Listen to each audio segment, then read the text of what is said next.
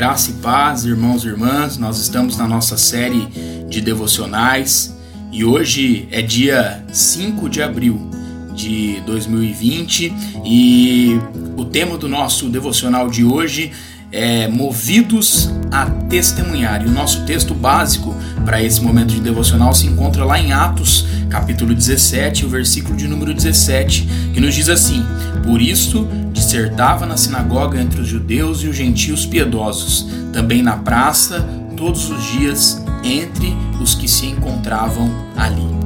Paulo, ele estava em Atenas, que era o centro intelectual e cultural do mundo antigo.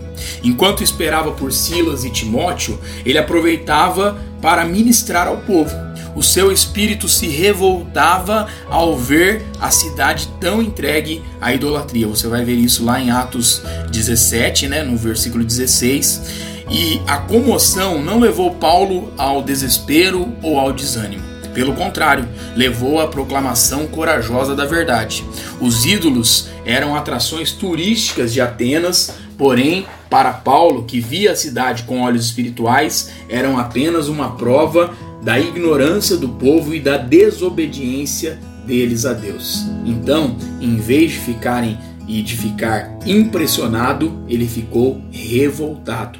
Esse sentimento não o manteve em silêncio, pelo contrário, Paulo dissertava na sinagoga, ou seja, e ali explicava na sinagoga a palavra de Deus, querendo que todos pudessem, pudessem compreender a palavra de Deus. A palavra original traduzida como era, é, seria traduzido como disputava, é dialegomai, de onde vem o verbo dialogar. Então, na verdade, o apóstolo começou a dialogar com as pessoas. Primeiro, iniciou o diálogo, diálogo com judeus e religiosos na sinagoga, e em seguida foi para as praças e dialogava com os que por ali apareciam.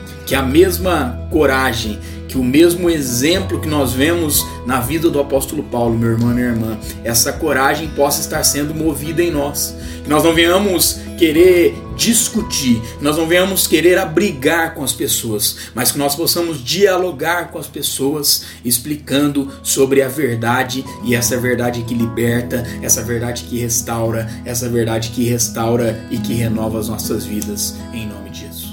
Que a nossa oração seja: Senhor, dá-me coragem, visão da necessidade e estratégia para que por meio de mim pessoas se reconciliem contigo, venham ser impactadas pelo teu espírito, sempre lembrando que nós somos instrumentos diante das poderosas mãos de Deus. Deus abençoe a sua vida, Deus abençoe o seu dia, meu irmão e minha irmã, em nome de Jesus.